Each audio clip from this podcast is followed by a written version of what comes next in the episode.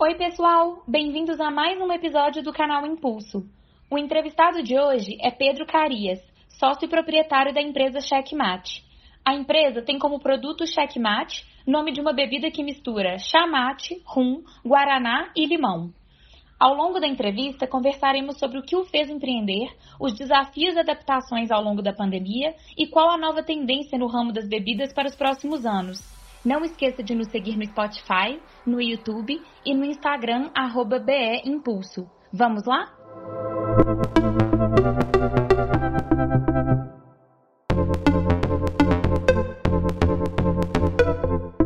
Então, primeiro, Carias, eu queria saber um pouco assim da sua história. Você sempre teve vontade de empreender? Você sempre teve um negócio? Como que foi?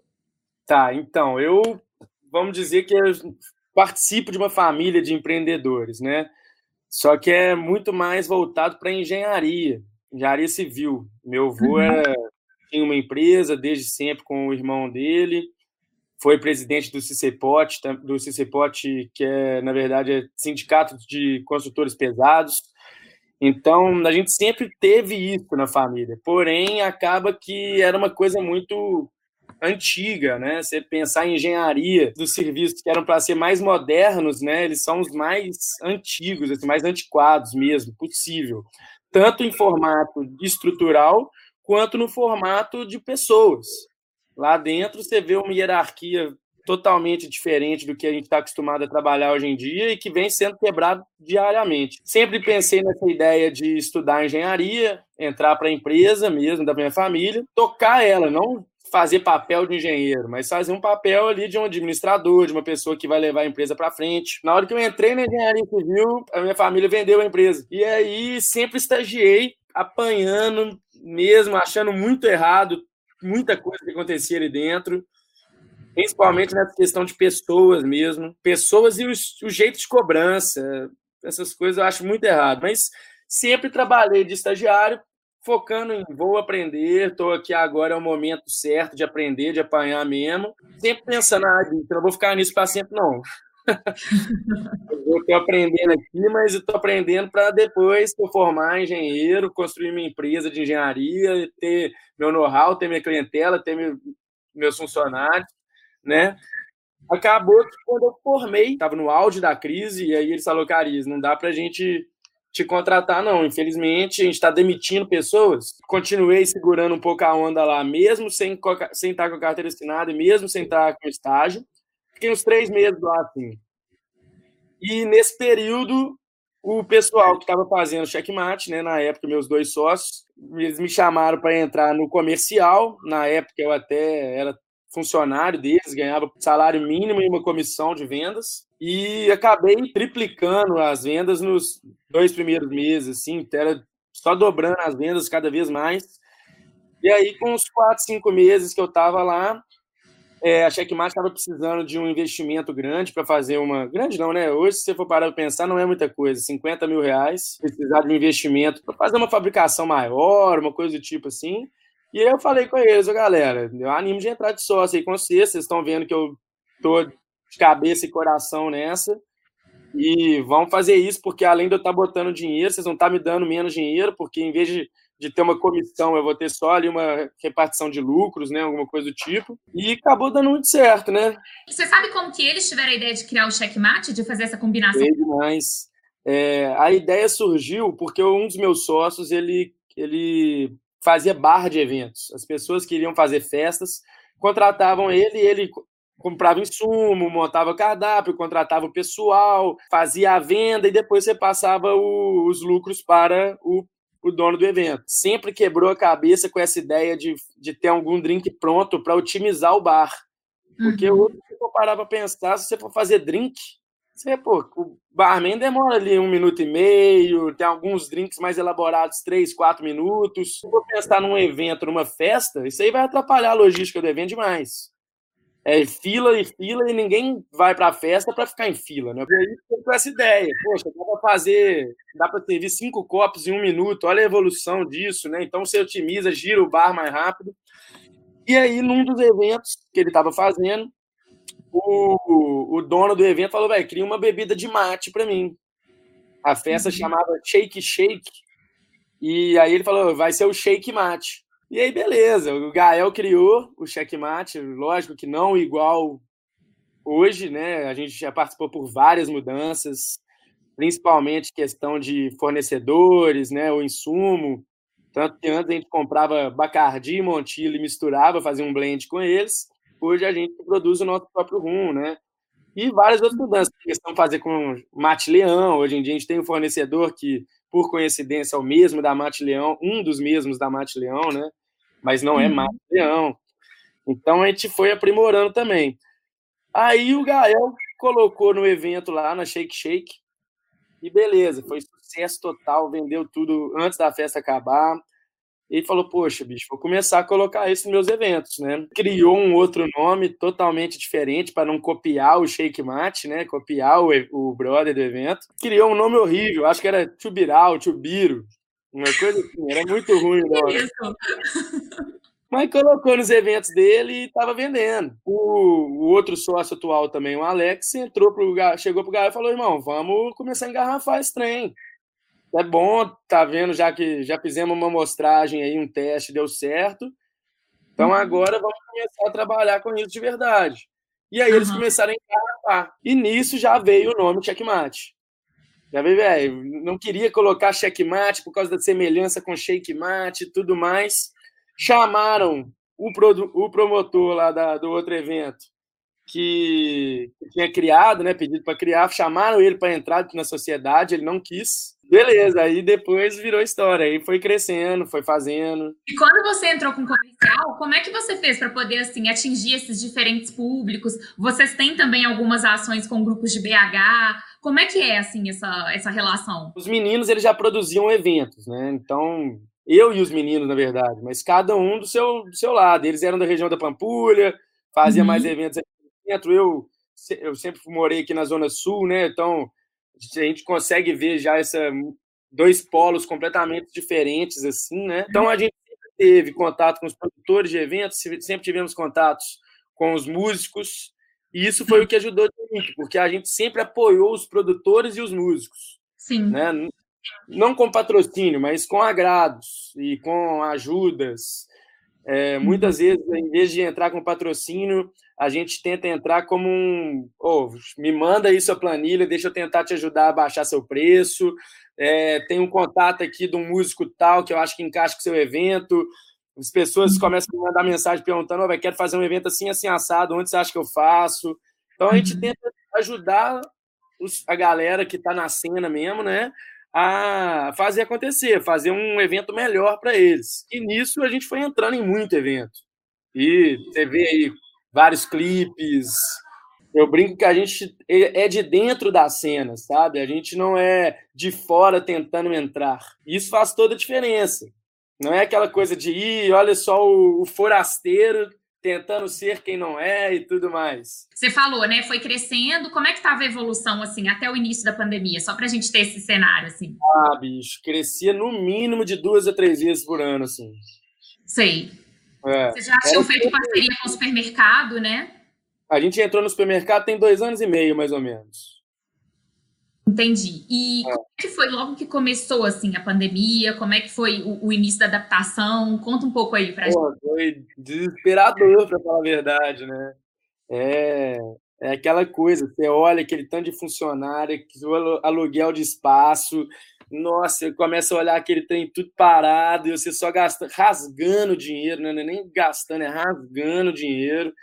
Você, a primeira coisa que você pensa é, bicho, vamos fechar tudo. Quando voltar essa pandemia, a gente pensa de novo.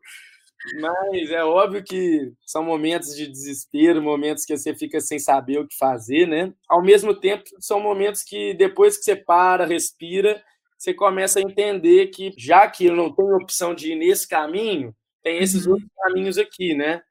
Uhum. E assim, isso é até interessante porque depois que passar realmente toda essa pandemia, esses outros caminhos que antes a gente não é que virava as costas, mas às vezes não tinha energia para gastar neles, a energia de entrada é sempre a pior, né? Depois que você já está lá dentro, a roda anda. Vamos, é massa porque a gente começa a criar novos canais, novos formatos de, de faturamento, e antes a gente não dava tanto valor. Que tipo de adaptação que vocês fizeram? Primeiro que a gente começou a fazer meio que uma limpa dentro da empresa, né? A gente foi entendendo que a gente tem que ter o mínimo de funcionário possível, tem que trabalhar com o mínimo de estoque possível, né? É, pensando aí, ainda é um pensamento, mas em não precisar ter fábrica mesmo, é trabalhar mais com no formato cigano, né? A gente está vendo que tem muita fábrica ociosa pelo Brasil afora. Às vezes é fabricar em outro estado para distribuir nesse estado, que aí não paga os STs, os impostos, que são cargas enormes de impostos, às vezes batendo aí os 30% do, do seu faturamento você dando para o governo. Isso só de, um imposto de mudar de estado, né? Uhum. E além de não ter funcionário, não ter maquinário, não ter um espaço que você pague, então se por acaso até bater na madeira aqui. Mas se por acaso acontecer uma outra crise dessa, uma outra pandemia, a gente já está meio que, vamos dizer, blindado disso, entendeu? Porque Sim. uma das piores coisas que tem é você depender do seu do seu gasto mensal. E como é que está sendo agora, assim? Quem que está sendo o principal consumidor agora? Mudou o perfil? Como é que está sendo? Porque vocês não estão tendo os eventos mais, né? É, é assim, né? A gente estava dentro de 60 a 65 eventos por semana, de segunda a segunda, em Belo Horizonte, só em BH. Uhum. A gente estava dentro de uns 120 bares, restaurantes, distribuidores, né? Uhum. É, acabou que foi um barco absurdo para a gente. No, nos primeiros meses, a gente estava trabalhando com 5%, 8% de faturamento. Começando a voltar as coisas, a gente já está trabalhando com uns 30%, 35% de faturamento. Mas eu tenho visto que o consumidor, ele até não muda muito, não. É, é mais ou menos o mesmo. A gente teve um pequeno aumento nas vendas dentro do supermercado. Então, assim, é uma coisa que segurou a onda para a gente, entendeu? Na Mas... verdade, a comparação até cresceu, né? Cresceu um pouquinho, mas isso que eu estou falando, 15%, 10%, uhum. né? Se for comparar com essas grandes marcas aí, deu uma decolada absurda. Sim. Mas, mas uma coisa que ajudou a gente também nessa pandemia foi a entrada nos Zé Delivery, que é um parceiraço, e acaba, acabou assim deixando mais fácil ainda para o consumidor achar o checkmate, né? Você entra no seu celular, quase em qualquer lugar de Belo Horizonte, na palma da sua mão, em menos de cinco minutos, chega checkmate gelado e um preço 6,25. É maravilhoso. Uhum. Né? Se for parar para pensar. Então, isso, assim, acaba que a checkmate não está lucrando nada com o Zé Delivery, hum, por, por questão de marketing mesmo, é colocar lá dentro, é fazer o trem girar, as pessoas saberem que está lá. Uhum. Mas a compensação está chegando em todo mundo, está só aumentando. No primeiro mês foi, já teve um crescimento de mais de 10 vezes, o segundo foi 8 vezes. Uhum. Isso ajudando a gente também pra caramba. E eu ia te perguntar agora, o que, que você acha que ia ser desse mundo empreendedor ano que vem e nos próximos anos? O que, que você acha que ia ser as tendências, entendeu? Não é. só nessa parte do entretenimento, nesse ramo de bebidas, mas em geral. No ramo de entretenimento, eu posso te falar que todo mundo que queria fazer alguma coisa em 2020 passou para 2021. Hum. Então, assim, se você for parar nesses, nesses entretenimentos mais, mais é, privados, né? Casamento, formatura, é, uhum. não, isso aí, bicho, vai explodir. Explodir. Uhum. Toda semana vai ter, o salão vai ter que fazer rotatividade para conseguir, né? Imagina, todo mundo que queria casar esse ano vai ter que fazer a festa ano que vem. Todo mundo que vai formar vai ter que fazer a festa ano que vem. Todo mundo que for fazer qualquer coisa desse formato vai ter que passar para o ano que vem. Todos os produtores que tinham algum evento engatilhado vão ter que passar para o ano que vem. Então, um uhum. evento, entretenimento, isso aí vai explodir cabulosamente, eu acho. Falando também nesse quesito de música, artístico, cultural, assim. Os artistas, eles estão em casa produzindo. Acho que vão ter um boom cultural também muito massa na parte de empreendedorismo mesmo, no quesito de empresa, quesito de produto, poxa, é igual os artistas estão em casa matutando ideias e produzindo, as pessoas elas acabam tendo tempo para pensar, analisar, testar, principalmente por causa dos exemplos que os outros uhum. empreendedores que sobreviveram e tudo mais estão dando. Então acaba que a gente vira exemplo também. O tanto de gente que entra em contato comigo semanalmente, falando: Ô, cara, tô, tudo bom? Eu tenho uma bebida aqui, eu tô querendo lançar isso, tô querendo fazer isso assim assado, queria trocar uma ideia, queria entender como é que é. Falo, cada vez mais. É muita gente, muita gente procurando para trocar uma ideia e querendo lançar alguma coisa. Não só de bebida alcoólica, tá? É todo tipo de bebida. A tendência mundial, vamos mais para o ramo da bebida agora. A tendência mundial agora está tá estudando que o comportamento das pessoas é não ficar mais chapado. Ninguém vai para balada, para evento, para dar show, vamos dizer assim, né? Para ficar chapado e passar vergonha. E hoje a gente tem a grande rede social, né? Todo mundo tem uma câmera que grava vídeo, tira foto na palma da mão. Então as pessoas elas ficam muito mais com medo agora de fazer qualquer coisa, de ficar muito bêbado e ser filmado, cair na net, as pessoas hoje elas estão mais preocupadas com isso. Uhum. Outra coisa que as pessoas estão preocupadas é com a saúde. Ninguém mais está querendo é, ficar bebendo refrigerante. É uma bomba de açúcar, uma bomba de sal, uma bomba de caloria. Então, a tendência no mundo está sendo criar uma bebida que eles chamam de hard seltzers que são águas gasificadas saborizadas com baixo teor de álcool, que fora do Brasil já é uma onda que está rolando. As grandes empresas aí, Ambev, Coca-Cola, isso aí tudo estão lançando as hard seltzers deles. Aqui no Brasil a Coca-Cola vai lançar agora. Eu, eu, li essa notícia dia 6 de outubro, que ela é que ia ser o mercado teste da Coca-Cola, ia ser aqui. Querendo ou não, se você for parar para pensar, o checkmate nada mais é do que um tea. É um chaga mercado alcoólico. E aí a gente está criando, está tá tentando se adaptar a esse novo mundo, essa nova tendência, tirando o açúcar de todos os nossos produtos. A gente não vai fabricar uma hard seltzers, mas a gente vai entrar nessa linha do low carb, sem açúcar, mais saudável, né? uhum. É, e aí a gente vai tirar o, o, todo, todo o açúcar da checkmate. Uhum. Vamos lançar uma linha de chás sem álcool, sem uhum. açúcar também, mas no padrão gasificado que a gente já trabalha. É, esse, chá gasificado vai ser, pô, eu acho que para a gente vai ser uma coisa totalmente diferenciada, porque vai abrir muito o nosso leque de clientes. A gente vai conseguir trabalhar com criança, vai conseguir trabalhar com idosos. E um outro, outro lado que a gente vai também, né, lançando essa bebida sem álcool, é que a gente vai conseguir entrar nesse mundo mais de mixologistas. Hoje, quando a gente apresenta o checkmate para um mixologista, ele fala: Porra, bicho, vocês estão me dando aqui um drink pronto. Tem muito o que eu fazer com ele, né? Não vou colocar isso no meu bar. Não vou usar esse produto aqui para trabalhar. Então, com esses chás gasificados, vai dar para o bartender, para o mixologista, criar drinks de uma forma que a checkmate não está atrapalhando, está somando. E aí vem a parte mais interessante dessa parte de drinks. Quando a gente traz esse produto para o mercado, a gente está falando para os nossos concorrentes, né?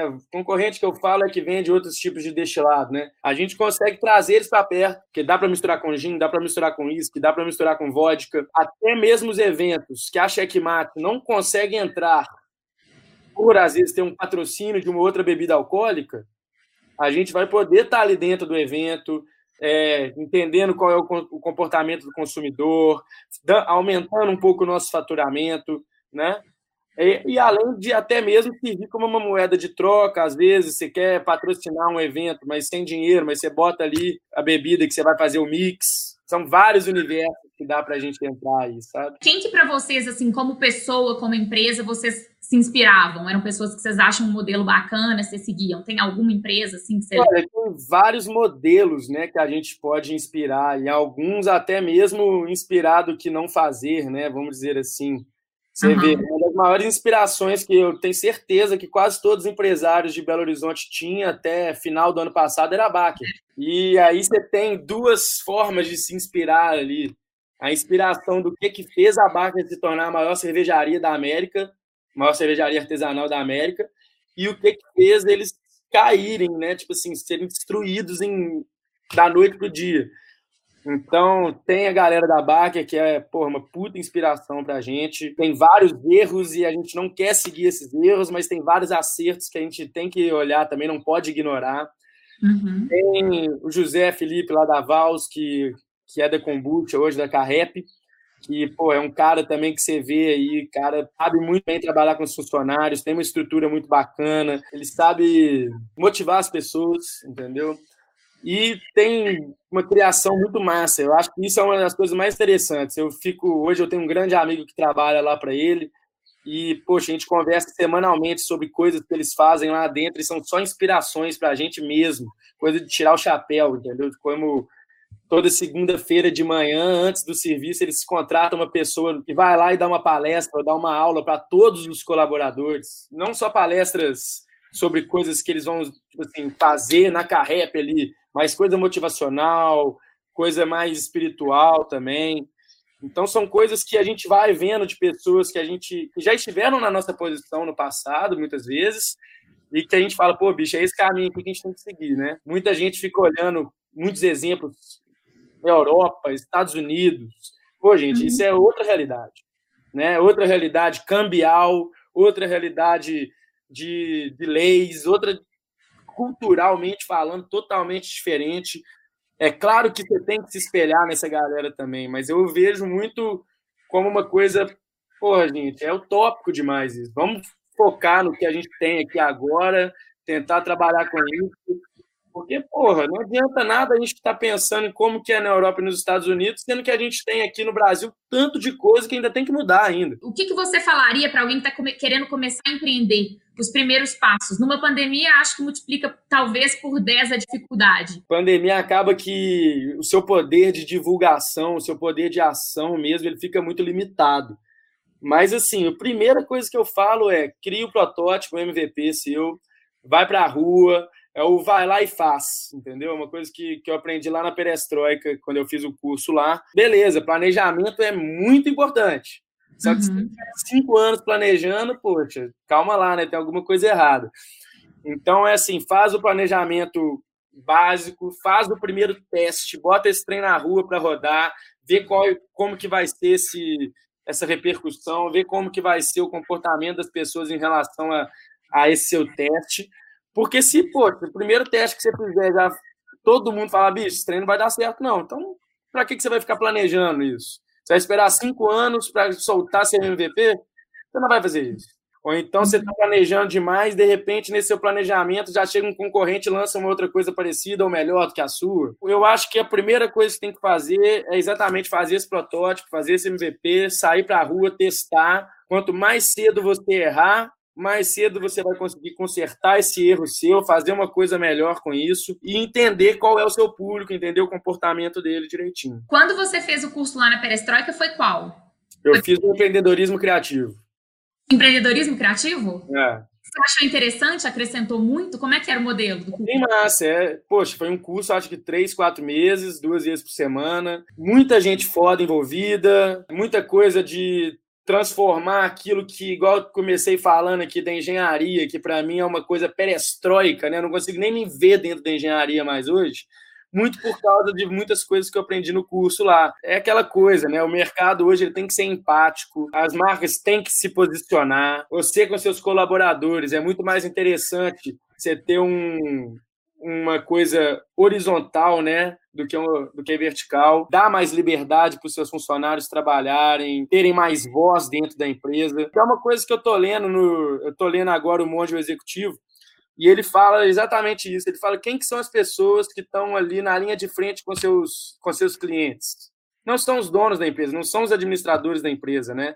São os funcionários, são pô, a galera que está ali dentro e que normalmente não tem nem contato com o administrador, com o dono da empresa. É uma das coisas muito importantes também que eu aprendi lá, que aprendi não, né? Mas que eu tive acesso, tive contato, é que o ambiente que você circula é uma coisa que modifica muito sua cabeça. É, você está do lado de pessoas que não querem ir para frente, que você não vai sair do lugar. É muita negatividade, eu acredito muito nisso, de que vai falando bem, fazendo bem, que, que vai voltar, né? O karma volta. Então, se você tiver rodeado de pessoas que estão com sangue nos olhos, querendo fazer acontecer e tendo ideias boas, você também vai uma hora ou outra você vai ter uma ideia boa e você vai ficar motivado para crescer, entendeu? Hoje você não se vê mais na engenharia. Mas o que, que você acha que você levou do curso que foi interessante? Nossa, coisa demais também, né? É, vamos dizer assim, eu acho que uma das coisas principais que, que eu aprendi lá, que serviu para mim, foi o relacionamento com todos os tipos de pessoas. O raciocínio lógico, né? Aquela coisa de achar soluções. Muitas vezes você não precisa chegar com a solução, mas A gente fala que você tem que entender qual que é a dor do seu cliente e descobrir qual que é a maneira de você sanar essa dor, né? O cliente vai voltar até você se você mostrar para ele que você é interessante, que você ajuda ele. Então, isso foi uma coisa também, esse pensamento lógico, esse achar, raciocinar rápido, procurando soluções, uma coisa muito importante para mim também. É, não só falando da engenharia, mas falando do campus, da UFMG. Foi uma coisa que me tirou da minha bolha, colocou no meio de um campus que passa mais de 150 mil pessoas por dia lá, e gente, poxa, gente de fora do Brasil, galera africana, galera da Ásia, galera de todos os cantos, gente de todas as condições sociais. Então, você uhum. começa a entender o seguinte: você começa a ver o mundo que muitas vezes você está dentro da sua bolha do colégio ali, né? E uhum. não consegue ver. Foi muito importante isso para mim também. Mais importante que a engenharia me trouxe foi o meu sócio que eu conheci lá. Ele ah, era da minha turma e a gente se deu bem logo no início. E a gente já fazia eventos, já era desse mundo de cultural e tudo mais, então a gente conseguiu se aproximar mais. Teve um ponto também muito bom: estudar, no, estudar numa estrutura pública. Você entende que as coisas não são tão fáceis, né? É, ninguém vai te entregar nada de bandeja, nunca. São muitas coisas que, querendo ou não, mostra exatamente algumas dificuldades que o empresário vai ter na vida dele futura, com essas burocracias, com o governo fazendo de tudo para te, te fazer desistir, porque é isso. No Brasil é isso. O governo ele faz de tudo para você desistir, virar um CLT, ou virar um funcionário público. Quando que você considera que foi o ponto de virada, assim, da, da checkmate? Vocês estavam indo num nível, você sente que foi uma constante crescendo ou teve alguma coisa que fez realmente assim, tá indo, vai? Então, a gente é, é, engraçado isso, porque o nosso gráfico de crescimento ele é o mesmo desde sempre. Ele acabou de ser mudado por causa da pandemia, mas ele sempre foi crescendo de forma gradual Aí chega uhum. no final do ano e carnaval, sobe lá para cima, pós-carnaval desce um pouquinho e rapidamente ele volta a crescer no ponto de onde o carnaval terminou. Sim. E aí continua esse crescimento, aí é outro carnaval, outro pico, abaixa um pouquinho, começa a crescer de novo do, de onde o carnaval terminou. É lógico que tem uma queda pequena e uns dois meses depois volta nesse ponto do carnaval. Sim. Então, assim, eu acho que o carnaval sempre é o grande momento nosso. Vocês mudaram muito a estratégia? Ou a estratégia, mais ou menos, é, nesses últimos carnavais foi a mesma? A gente antes não tinha lata, né? A gente fez uma estratégia inicial de colocar numa garrafa PET que na, e fazer uma mega promoção. Foi sold out, assim, total, vendemos tudo. Fiz, aí compramos mais, fizemos mais uma ação dessa, porque foi muito massa. Aí no ano seguinte a gente já fez as latas. Uhum. Né? E aí também foi uma outra explosão, lançamento da lata no carnaval, né? Aí ano que ano passado minha ideia, esse ano na verdade, a minha ideia já foi focar nos blocos de carnaval. Uhum. Então, apoiou 60 blocos esse ano. Assim, são 450 blocos que tem. Só que a gente conseguiu apoiar os que a gente está mais presente, que a gente vê mais, que a gente sabe que o nosso público vai mais. E o apoio que eu falo nunca é com contribuição monetária. A gente ajuda, a gente cria uma forma deles fazerem dinheiro ao longo do ano, não necessariamente só no carnaval. A gente faz diversas formas de ajudar o bloco, entendeu? É, ano que vem, a nossa ideia já vai ser mais focar nos ambulantes. O que a gente via nesses blocos que a gente estava apoiando era que muitas vezes tinha um ambulante vendendo checkmate dentro dele, acabava o checkmate em dois segundos e não tinha mais checkmate no bloco. Então, agora que a gente já está com os blocos, a ideia é ganhar os ambulantes. Olha, muito obrigada. Obrigada mesmo pelo tempo, vista por tudo que você falou. Adorei. Eu que agradeço aí.